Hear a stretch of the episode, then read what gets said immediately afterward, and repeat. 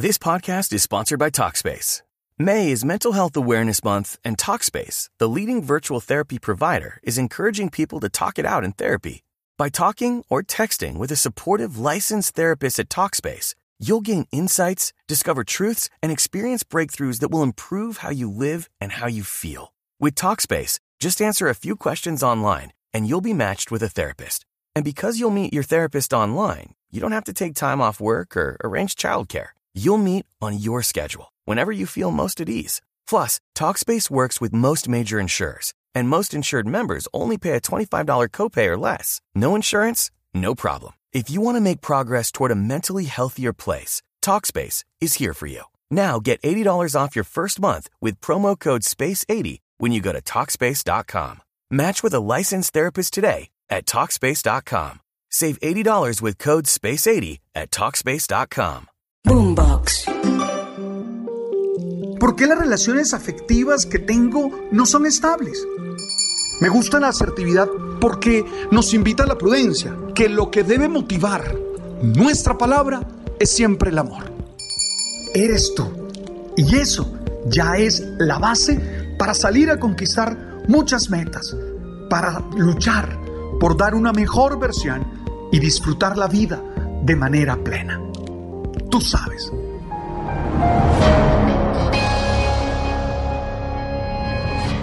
Nada más importante en la vida que las relaciones.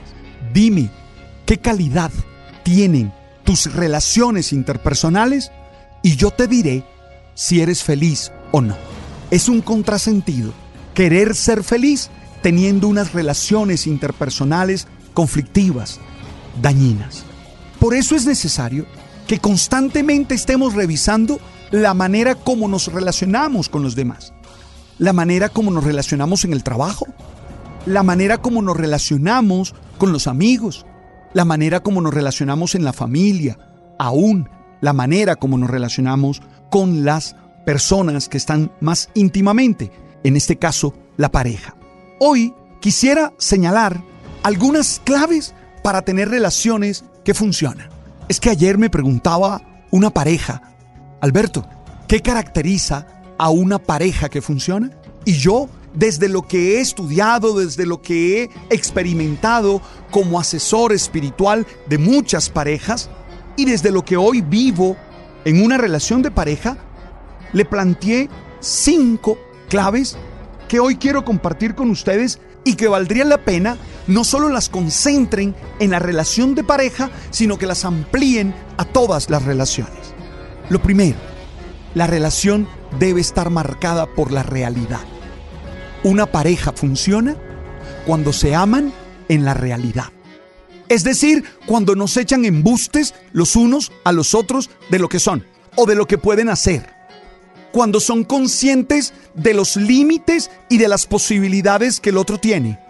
Cuando tienen la certeza que no están amando a un ángel o a una ángel, sino están amando a un ser humano. ¿Sabe que ese es el tema del enamoramiento? Por eso escribí un libro que se llamaba Si estás enamorado, no te cases. Porque yo creo que el enamoramiento nos saca de la realidad. Algunos autores creen que el enamoramiento es un estado psicótico.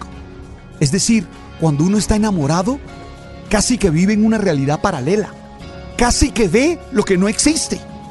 Es decir, si ahí comienza la relación y si las decisiones de permanencia se hacen en ese momento de enamoramiento, es muy probable que pronto haya grandes dificultades. ¿Sabe por qué? Porque el enamoramiento pasa. Y cuando pasa el enamoramiento, tú te quedas con la realidad.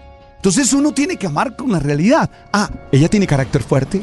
Ah, ella es una persona inteligentísima, es independiente. Eh, es decir, uno tiene que saber con quién está y tiene que amarla en esa realidad. Sin mentiras. Ay, no, es que ella es tan... Ay, no, no, no, no. Ella es quien es o él es quien es. Es que si no, corres el riesgo de montar una relación en un mundo inexistente. La segunda clave está en la comunicación. Que haya una comunicación eficaz. Y te doy tres características de una comunicación eficaz. sinceridad. Mire, la gente que se ama y que tienen una relación que funciona son sinceros. Ojo, yo no dije groseros, porque hay gente que confunde sinceridad con grosería. No, son dos cosas distintas. Pero, pero hay que decir la verdad siempre. Hay que manifestar los miedos que tenemos. Hay que manifestar los deseos que tenemos. Hay que manifestar los planes que tenemos. ¿Tú te imaginas una relación en la que no se comunican desde la sinceridad? Él siente una cosa, ella siente otra y no la comparten. No construyen puentes. Hombre, se necesita sinceridad. Dos, se necesita siempre apertura al otro. Es que la comunicación es de alguna... This podcast is sponsored by Talkspace. May is Mental Health Awareness Month, and Talkspace, the leading virtual therapy provider, is encouraging people to talk it out in therapy.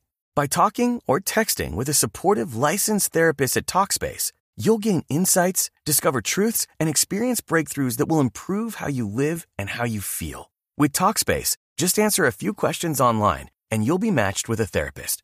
And because you'll meet your therapist online, you don't have to take time off work or arrange childcare. You'll meet on your schedule whenever you feel most at ease. Plus, TalkSpace works with most major insurers, and most insured members only pay a $25 copay or less. No insurance? No problem. If you want to make progress toward a mentally healthier place, TalkSpace is here for you. Now get $80 off your first month with promo code SPACE80 when you go to TalkSpace.com. Match with a licensed therapist today at TalkSpace.com. Save $80 with code SPACE80 at TalkSpace.com.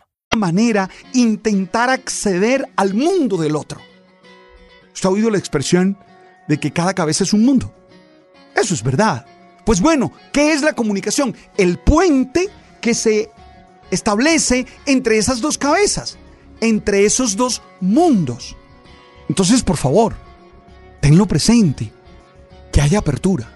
Porque cuando no hay apertura en la comunicación, no puedes acceder a lo que ella siente, a lo que él piensa, a lo que él quiere, a lo que ella desea. Y tercero, se necesita una comunicación marcada por el respeto. Nada de gritos, nada de insultos, nada de descalificaciones. Una relación que se base en una comunicación donde haya insultos, gritos y descalificaciones es un infierno. Entre otras cosas porque uno no tiene que dejar que nadie se relacione con uno en esos términos, ¿verdad? ¿Tú te imaginas una pareja que te diga tú no sirves para nada? Una pareja que te dice que tú eres muy bruto. Una pareja que te dice, ay, nada haces bien. ¿Tú te imaginas eso? O una pareja que te grita y te hace sentir. No, no, no, no, no. Se necesita que haya respeto, sinceridad, apertura y respeto. Son características de una comunicación eficaz. Tercero, como estamos hablando de la relación de pareja, se requiere una buena sexualidad. Eso implica buena comunicación de sentimientos y eso implica buenas relaciones genitales. Yo sé que de esto no hablan. No sé, porque le tienen miedo desde distintos aspectos. A los hombres nos da miedo hablar de nuestra genitalidad. A veces tenemos miedos. A veces no sabemos si estamos cumpliendo las expectativas de ella o de él y eso nos hace sufrir. Oye, ¿por qué no se hablan esas cosas? ¿Por qué no se comparten? Si no están teniendo placer, si no están llegando a ese momento culmen del éxtasis, tienen que cuestionar, tienen que conversar y si es necesario pedir ayuda a una profesional de la sexualidad, a una sexóloga o a un sexólogo. Pero hey, tiene que haber una comunicación de afecto, de sentimientos y de genitalidad buena, excelente. Sabes que a veces me impresiona, te lo digo yo que muchas veces confesé. Bueno, yo duré 25 años confesando. Me impresionaban parejas que llegaban a contar que hacían 15 años no tenían relaciones sexuales, que hacían un año, un mes. Y, yo, claro, pues tú sabes que uno siempre se pone en la actitud de, de, del asesor espiritual que quiere plantear posibilidades, pero yo me iba preocupado, porque yo decía, esa relación no puede funcionar. Terminan siendo socios, terminan siendo amigos o hermanos, como dicen ahora. Pero si quieres plantearlo en las otras relaciones, tiene que haber una buena comunicación afectiva. Tiene uno que saber qué es importante para la otra persona, qué es valioso para la otra persona. Eso es necesario. Cuarta, oye, es importante que haya una relación de ternura y de bondad. Ternura y bondad. Trátame bien, que yo te trato bien. Y la quinta, obviamente tiene que ver con la dimensión espiritual para mí. Yo creo que el perdón es una acción espiritual, profundamente humana y profundamente espiritual. Y yo creo que el perdón es el regalo que yo me hago a mí mismo. Cuando yo inicio un proceso de perdón, no lo inicio pensando en la otra persona, lo inicio pensando en mí. Y yo creo que en toda relación deben haber buenos momentos, procesos de perdón. Oye, esas son las claves que quisiera proponerte para relaciones que funcionan, para parejas que funcionan. Gracias por estar allí. Espero que adquieras y leas Espiritualidad para Humanos, mi último texto, mi más reciente libro. Gracias a los de Spotify, gracias a los amigos que nos siguen en Deezer, en Apple. Ojalá compartan con mucha gente nuestros episodios. Siempre desde la sencillez, desde la tranquilidad de la vida cotidiana, comparto esta reflexión. Tú sabes.